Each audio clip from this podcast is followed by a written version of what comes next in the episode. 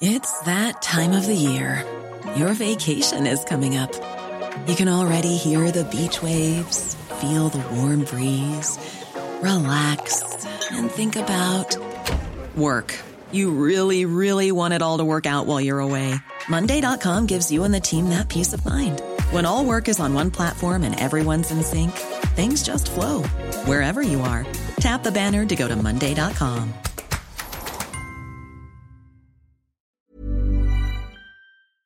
Salut, c'est Victoire Tuaillon. Ces derniers mois, avec mon équipe, on a travaillé sur une série exceptionnelle. Ça s'appelle 20 milieux sous ma chair.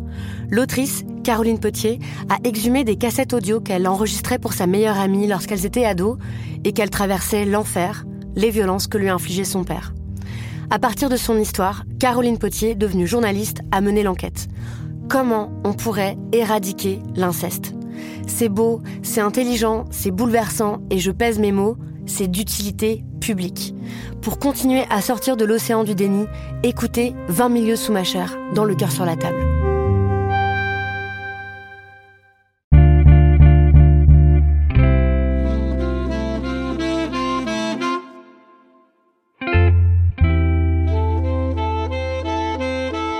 Salut, c'est Thomas Rozek. La semaine dernière, lors de notre épisode sur les zinzins d'Internet et leur potentielle prise de pouvoir dans le débat public, l'un de nos invités, Samuel Laurent Dumont, a glissé, au détour d'une phrase sur l'usage des réseaux sociaux, ce petit bout d'info. Quand on est sur ces réseaux, on se rend bien compte qu'on n'est pas harcelé en permanence par des jeunes lycéens. On est harcelé par des gens âgés. Euh, par des gens parfois très âgés, pas très âgés, par des gens, et moi je pense vraiment qu'il y a un truc qu'on n'a jamais étudié, je suis convaincu qu'il y aurait une belle étude de sociaux à faire par là, par l'appropriation des outils sociaux par une génération senior.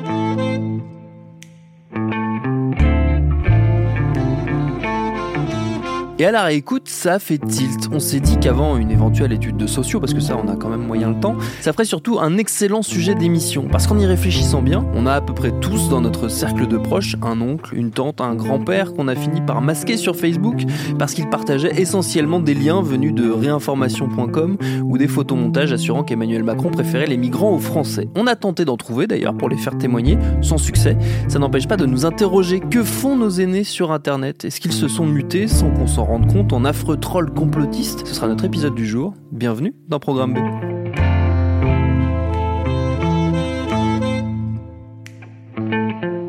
Alors il faut savoir que selon les derniers chiffres publiés par le blog du modérateur, les seniors représentent un quart des internautes. 43% des plus de 60 ans sont inscrits sur les réseaux sociaux, ça en fait du monde. Et pour démarrer notre réflexion, on a eu envie de savoir si oui ou non ils étaient plus touchés que les jeunes par les vagues récurrentes de désinformation que charrie le web.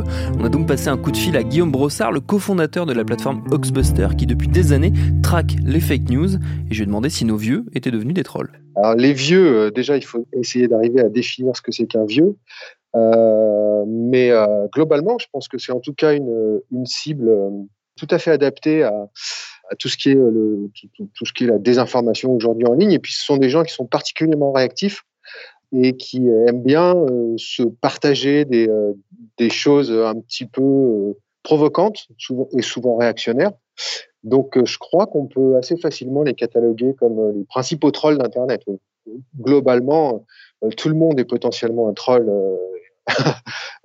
sur, Internet, c'est-à-dire qu'on a vite fait de de, de, de, mettre en avant ses convictions plutôt que de, de savoir se poser, raisonner un petit peu et puis essayer de voir ce qui est, ce qui est vrai ou faux sur Internet avant de balancer tout et n'importe quoi.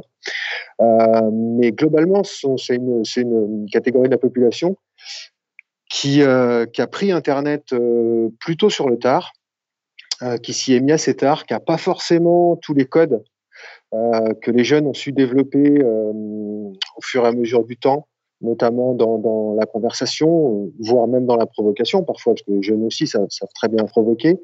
Et du coup, de par leur euh, manque de maîtrise, je dirais, de l'outil, ils vont faire ce qu'ils savent faire globalement. Donc en, très gros, hein, évidemment, je schématise, mais en très gros, ils savent aller sur Facebook euh, et puis euh, partager des choses qu'on leur envoie. Donc, euh, je pense qu'il manque euh, cruellement de formation aux outils du web euh, principalement aux réseaux sociaux, et que comme ils sont complètement oubliés de euh, de, de tous les plans de, formation ou d'éducation aux médias ou d'éducation aux sources à l'information, tout ce qu'on veut, bah oui, ça en fait une cible privilégiée, d'autant qu'ils ont, comme ils n'ont pas, eux, ils ont été élevés dans, dans un, sous un format d'information qui n'a plus rien à voir avec celui d'aujourd'hui, qui est Internet. Eux, c'était, euh, on allumait la radio, la télé ou on lisait le journal et on avait l'information comme ça. Donc, ils sont complètement submergés par ces, par ces nouveaux formats qu'ils ne maîtrisent absolument pas. Ils savent absolument pas, euh, pour eux, une information qui leur arrive, elle est vraie.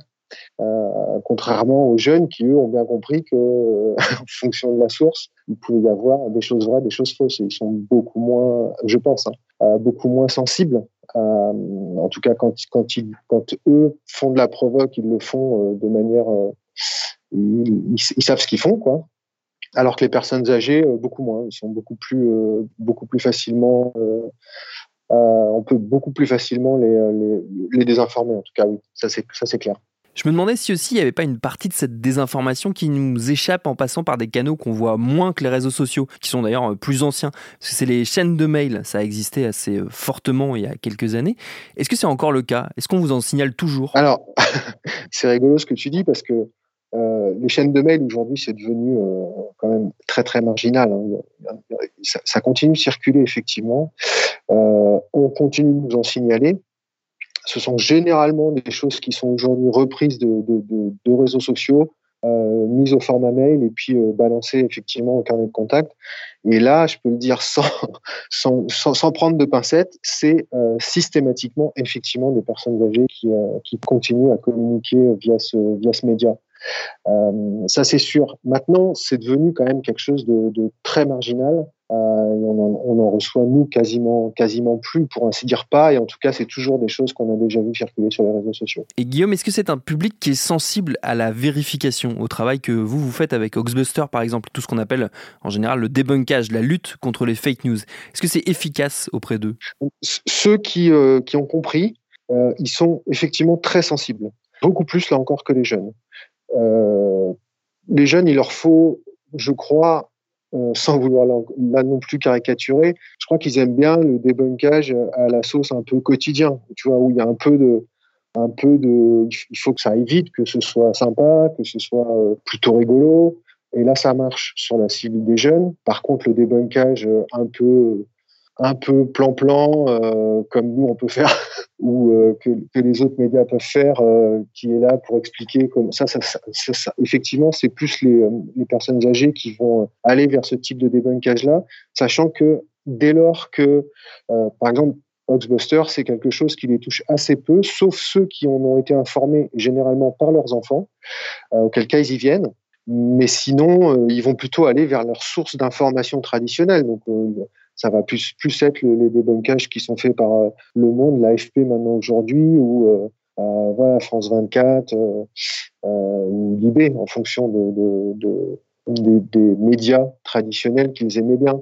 Alors ça, c'est la catégorie de population chez les seniors qui, qui, est qui est encore sensibilisée à ça, mais il y a toute une partie qui ne veut même pas en entendre parler, puisque eux, leurs convictions sont de toute façon tellement ancrées qu'un débunkage ne les intéresse absolument pas. Mais ça, ça, on retrouve un peu ce phénomène dans, dans toutes les couches de population.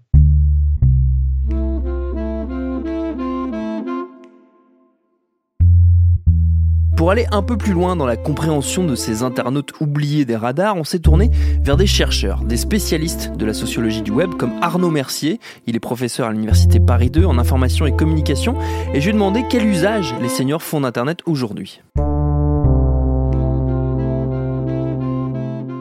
Alors il y a quelques éléments qu'on peut détacher. D'abord, euh, montrer que euh, si on prend euh, le cas emblématique de Facebook, il y a eu une, appropriation finalement un peu plus tardive de gens plus âgés. Et si on et plus on va vers les seniors passés 65, et plus c'est vrai, qui s'est fait par une forme de socialisation familiale les enfants et les petits-enfants, et que du coup, euh, dans les dans l'appropriation de Facebook chez les personnes âgées, on va dire les gens qui sont en âge d'être grands-parents, euh, finalement, un des usages, c'est aussi de garder le lien avec la famille. Garder le lien avec ses enfants, garder le lien avec ses petits-enfants. Il y a un côté pratique, on échange des photos de famille, euh, on se parle comme ça, et puis même euh, retrouver des filiations parce que euh, ça permet de retisser du lien avec des gens qui sont au loin, qui sont partis en province, partis s'installer à l'étranger, des choses comme ça, et des cousins, des oncles, des tantes, enfin ce genre de choses. Donc il y a, y a, y a une appropriation très forte pour euh, la partie euh, entretien du lien de famille. Il y a aussi bien sûr euh, une deuxième dimension qui est présente également, c'est la dimension s'informer, utiliser bien sûr ces technologies, le téléphone, le, les, applis mobiles et tout ça pour pouvoir euh, accéder à l'information, ce qui était au départ plutôt, euh, on va dire, réservé aux cadres et réservé au public plus jeune. Donc on voit effectivement des, des personnes euh, plus âgées se mettre progressivement au même type d'usage. Euh, et puis on a également une dernière dimension qui, qui, qui, a commencé à pointer, c'était celle qui est liée euh, à, à, à, un certain nombre d'applis euh, d'applis pratiques, hein, euh, comme par exemple euh, évidemment les applis bancaires, comme par exemple des applis de, la vie pratique, SNCF ou autres, qui font que finalement les gens, y compris plus âgés, se sont mis à, être des utilisateurs eux aussi, sans doute pas les premiers au départ, mais en voyant la praticité des choses. Quand on a discuté euh, la semaine dernière dans une émission avec Samuel Laurent, qui est journaliste au Monde au décodeur, qui s'occupe notamment beaucoup de, fake news et qui est souvent la cible de, de, de trolls sur Internet et de cyberharcèlement, il nous disait que, euh, contrairement à ce qu'on pourrait penser, beaucoup de ces trolls, beaucoup des gens qui, qui l'agressaient verbalement, on va dire, sur, euh, sur Internet, étaient plutôt euh, des quinquagénaires, voire des sexagénaires. Et selon lui, c'était pas un phénomène qui était très étudié non plus. Est-ce que il y a une part de militantisme comme ça qu'on ne voit pas non plus, qui échappe un peu à nos radars? Oui, il, il, a tout à fait raison. L'idée, c'est que Là, c'est pas les idiots utiles dont on parle. Cette fois-ci, ça devient ceux qui sont à la manœuvre pour euh, euh, agir euh, par conviction et par engagement politique en faveur d'un telle et telle opinion plus ou moins radicale. Et là, en effet, c'est exactement le contraire. C'est-à-dire que on le voit bien, les, les, les, comment dire, les statistiques produisent produites par euh, la science politique sont formelles, euh, vous avez d'autant plus de chances d'être euh, engagé politiquement, de voter, de voter avec régularité si vous, si vous êtes âgé que si vous êtes jeune. Donc, c'est exactement le contraire de l'appropriation d'un certain nombre de nouvelles technologies ou autres.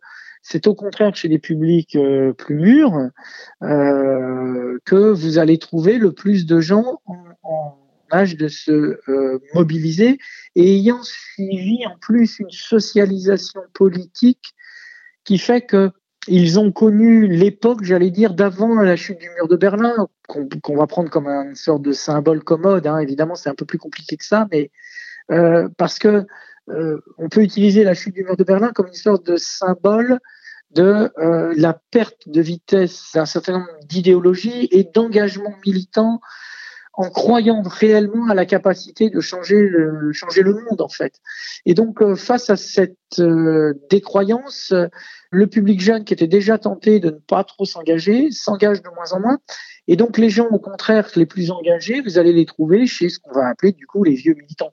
Donc en effet, euh, chez certains activistes euh, avec H-A-C-K, hein, des activistes, euh, comme disent les, anglo-saxons, euh, on va aller en trouver beaucoup qui sont âgés, enfin qui sont âgés, qui sont en âge mûr, on va dire 40 ans et au-delà, parce que ils font encore partie de ces générations qui sont très politisées et qui ont envie d'en découdre et qui ont envie de, défendre leurs convictions et qui ont trouvé pour ces positions radicales en plus euh, dans les réseaux sociaux euh, et l'Internet en général, mais particulièrement les réseaux sociaux, ils y ont trouvé un contre-espace public, c'est-à-dire un lieu où justement ils pouvaient, euh, euh, comment dire, euh, partager leurs convictions avec d'autres gens, se rencontrer en ayant l'impression de de, de ne plus subir ce qu'ils vivent au quotidien, c'est-à-dire un sentiment d'ostracisation, parce que leurs positions très radicales et extrémistes ne sont en effet, c'est parfaitement exact,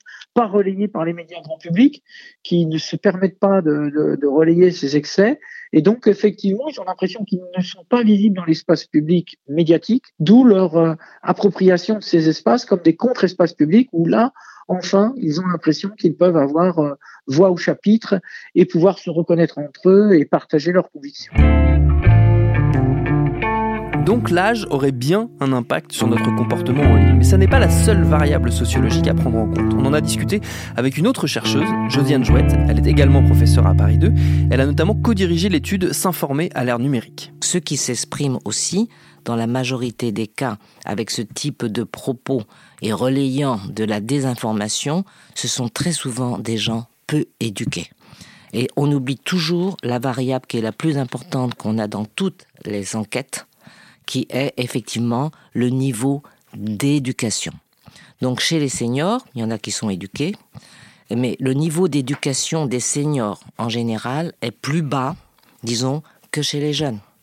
Vous pensez que beaucoup de personnes qui ont 70 ans, euh, il y avait à peu près 10 à 12% qui allaient à l'université, euh, ce qui n'est pas du tout le cas aujourd'hui.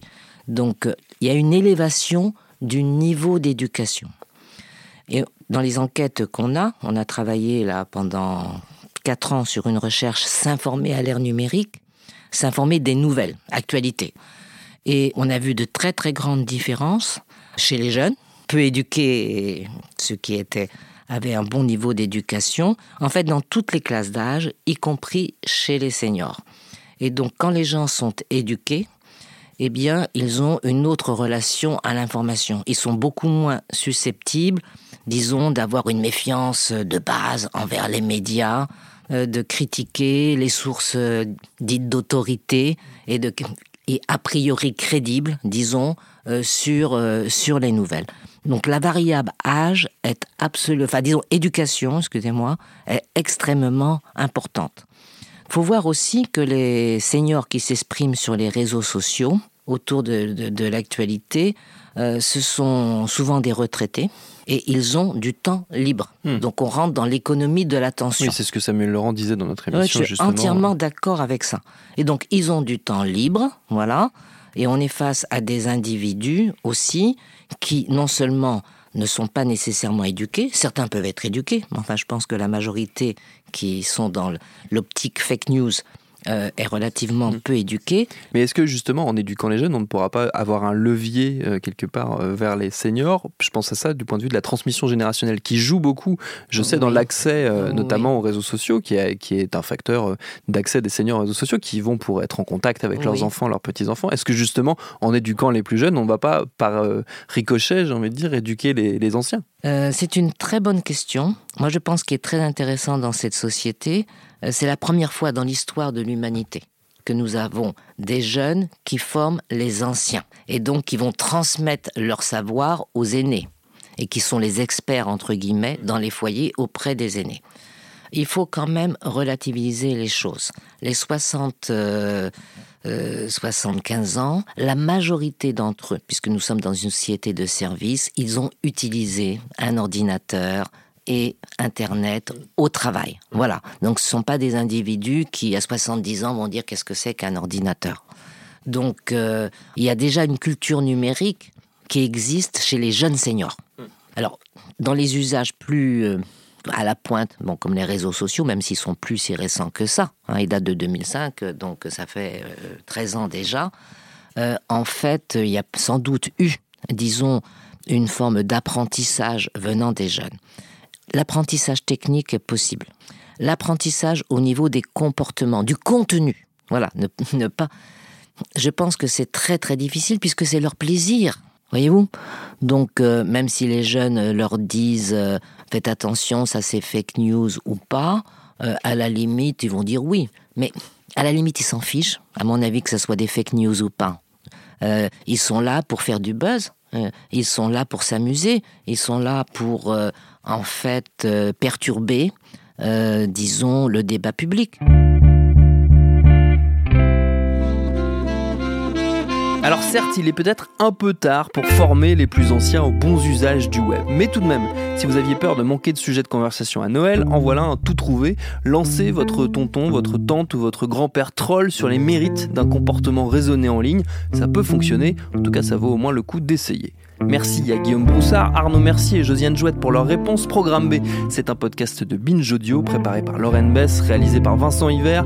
Abonnez-vous sur votre appli de podcast préféré pour ne manquer aucun de nos épisodes. Facebook, Twitter et consorts pour nous interpeller. Programme B à binge.audio pour nous écrire. Et à demain pour un nouvel épisode.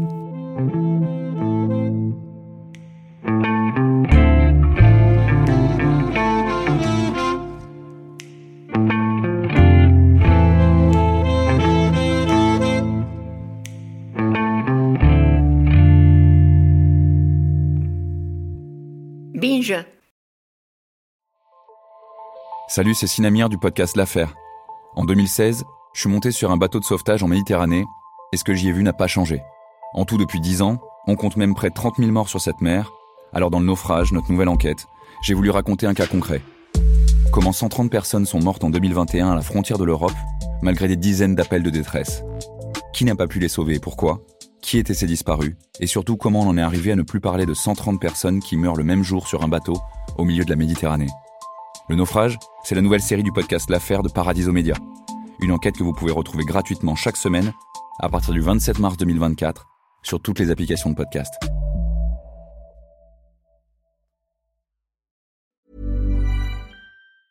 Ever catch yourself eating the same flavorless dinner three days in a row? Dreaming of something better? Well, HelloFresh is your guilt-free dream come true, baby. It's me, Kiki Palmer. Let's wake up those taste buds with hot, juicy pecan-crusted chicken or garlic butter shrimp scampi. Mm. Hello Fresh. Stop dreaming of all the delicious possibilities and dig in at HelloFresh.com. Let's get this dinner party started.